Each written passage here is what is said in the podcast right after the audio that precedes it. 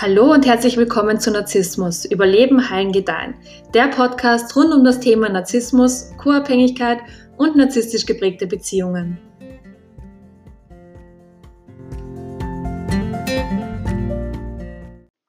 Hi, schön, dass du mit dabei bist. Heute möchte ich über Gaslighting als manipulative Taktik sprechen und die Frage klären, ob dadurch psychische Erkrankungen entstehen können. Und für alle, die nicht wissen, was Gaslighting ist, Gaslighting ist eine Form des emotionalen Missbrauchs und wird eingesetzt, um in dir selbst sehr starke Selbstzweifel auszulösen. Der Täter möchte, dass du deine eigene Wahrnehmung anzweifelst und ähm, deinen eigenen Gedanken und deinen eigenen Gefühlen nicht mehr traust. Und der Täter will dich davon überzeugen, dass deine Erinnerungen oder deine Gedanken zu einer bestimmten Situation falsch sind. Oder sie reden dir ein, dass deine Reaktionen auf eine gewisse Situation unangebracht sind. Und ähm, der Täter wird dir seine Version der Geschichte erzählen und extrem hartnäckig darauf bestehen, dass seine Wahrnehmung von der ganzen Geschichte die einzig richtige ist.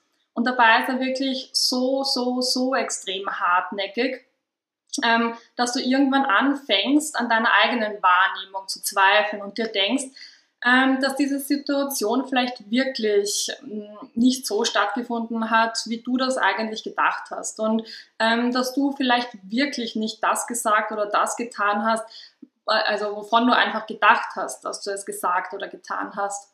Und wenn solche Gedanken in dir aufsteigen, dann wurdest du gegeißleitet. Und der Täter wendet diese Taktik meist in sehr, sehr winzigen Dosen an, damit du ihnen nicht auf die Schliche kommst, und ein sehr simples Beispiel zur Veranschaulichung wäre, dass ähm, du gestern einen roten Pullover angehabt hast. Und der Täter sagt dir heute, ähm, dass du gestern einen blauen Pullover angehabt hast. Und, und du wirst dir daraufhin so denken, so Moment mal, ähm, hatte ich gestern nicht den roten Pullover an? Und der Täter sagt so, nein, nein, du hattest definitiv den blauen Pullover an. Und er wird so hartnäckig darauf bestehen, dass du gestern den blauen Pullover anhattest, ähm, dass du irgendwann denkst, dass du vielleicht wirklich den blauen äh, Pullover angehabt hast, obwohl du dir eigentlich sehr, sehr sicher warst, dass du den roten Pullover angehabt hast. Und es kann auch sein, dass der Täter regelmäßig sagt, dass ein kleines Detail deiner Erzählungen, zum Beispiel von einem Abend mit Freunden äh, am Vortag, ähm, einfach nicht stimmt. Und all diese winzigen Sachen tragen mit der Zeit dazu bei, dass du an deiner eigenen Wahrnehmung an der Realität zweifelst. Und ähm, du siehst also das Gaslighting die meiste Zeit jetzt nicht so, ähm, also da handelt es sich einfach nicht so um diese großen Katastrophen, bei denen der eine sagt, ähm, dass etwas nicht passiert ist, obwohl es eigentlich so hm, krass offensichtlich ist, dass es passiert ist, ähm, sondern es sind diese winzig kleinen Details in einer Geschichte, von denen der Täter behauptet, dass sie nicht so passiert sind, wie du das in Erinnerung hast. Und all diese kleinen Sachen fangen an, sehr, sehr starke Selbstzweifel in dir heranwachsen zu lassen. Und das Ziel von Gaslighting ähm, ist es, in dir so starke Selbstzweifel auszulösen, ähm, dass du dir einfach irgendwann selbst nicht mehr vertraust und dich in weiterer Folge abhängig äh, von der Wahrnehmung und den Meinungen und den Gedanken äh, und den Gefühlen ähm, des Täters machst. Und genau an diesem Punkt beginnt Gaslighting, unsere psychische Gesundheit wirklich massiv anzugreifen. Weil wir schaffen uns selbst eine psychische Erkrankung, weil wir einem anderen Menschen erlauben, uns zu kontrollieren. Und wir nehmen die Gedanken und Gefühle einer anderen Person als unsere eigenen an und werden damit co-abhängig. Und die größte Gefahr beim Gaslighting besteht also darin, die Verbindung zu dir selbst zu verlieren. Und ähm, wenn du die Verbindung zu dir selbst verloren hast, dann verursacht das wirklich ganz, ganz viele Probleme. Also mh, die gehen dann von diversen Angststörungen bis hin zu Depressionen oder sozialer Isolation. Und jetzt halt eben die Frage, wie beginnen wir uns vor diesem psychischen Verfall einfach zu schützen? Und das Erste, was wir tun müssen, ist ein Bewusstsein dafür zu entwickeln, dass Gaslighting eine Form von psychischer Manipulation ist, mit der der Täter versucht, seinen Opfer zu kontrollieren. Und ich sage immer, ähm, dass wir die Menschen, die wir neu kennenlernen, über die Zeit hinweg beobachten müssen, um herauszufinden, ähm, wer sie in Wirklichkeit halt einfach sind. Und wir müssen einfach herausfinden, ob diese Person über verschiedene Situationen hinweg stabil in ihrer Persönlichkeit und in ihrem Charakter ist. Und so etwas finden wir halt leider nicht ähm, in den ersten zwei bis, sagen wir mal, sechs Monaten heraus. Also das braucht halt wirklich Zeit.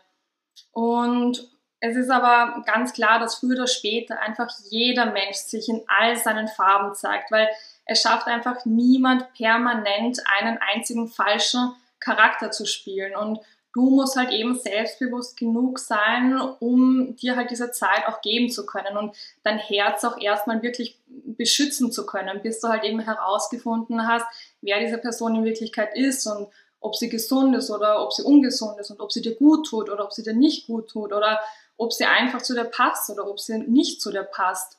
Und wenn du anfängst über emotionalen Missbrauch und all diese manipulativen Taktiken, also wenn du dich anfängst darüber zu informieren, dann fängst du auch ganz automatisch an, in deinem Freundes- und Bekanntenkreis eine Inventur zu machen. Also ähm, du fragst dich dann so, wer in deinem Leben die Angewohnheit hat, dich zu gaslighten.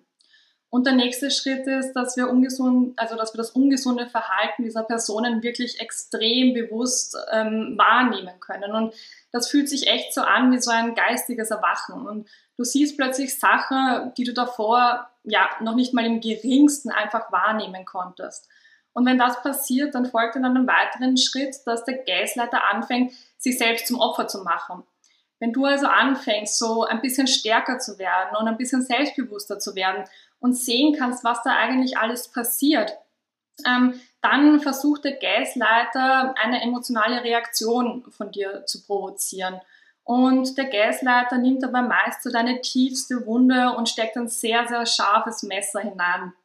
Und dein Fehler ist es halt jetzt, dass du auf diese Provokationen emotional reagierst und auch überreagierst. Und eigentlich gefällt mir das Wort Fehler mm, in, in, meinem vorigen Satz nicht ganz so gut, weil wenn man provoziert wird, ist es eigentlich kein Fehler, emotional darauf zu reagieren, sondern sehr, sehr normal.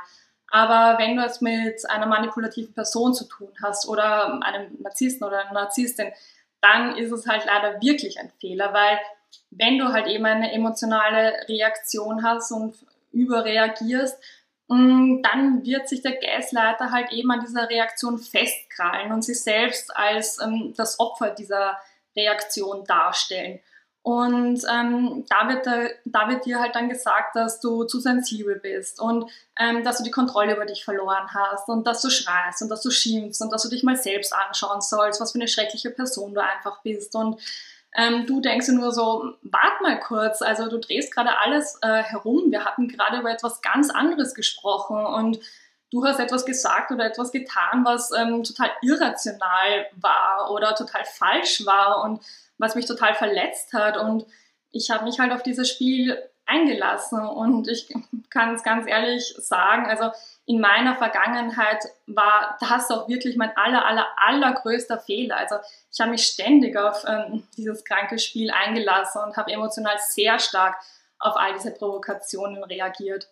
Und das Beste, was du dir aber jemals selbst schenken kannst, ist zu lernen, wie man sich an sich selbst festhält. Und für mich war es wirklich so schön zu erkennen, dass das, was ich denke und das, was ich fühle, wirklich relevant und auch von Bedeutung ist. Und ähm, dass ich mir halt eben auch selbst wirklich vertrauen kann. Und klar, es ist ganz normal und auch ähm, gesund, so ein paar Selbstzweifel zu haben. Und manchmal denkt man sich dann halt so, hm, ja, war das jetzt wirklich so, wie ich mir das denke, dass es gewesen ist. Aber dann denkt man sich halt auch so, ja, keine Ahnung, aber wurscht halt einfach. Und dann macht man im Leben halt einfach weiter.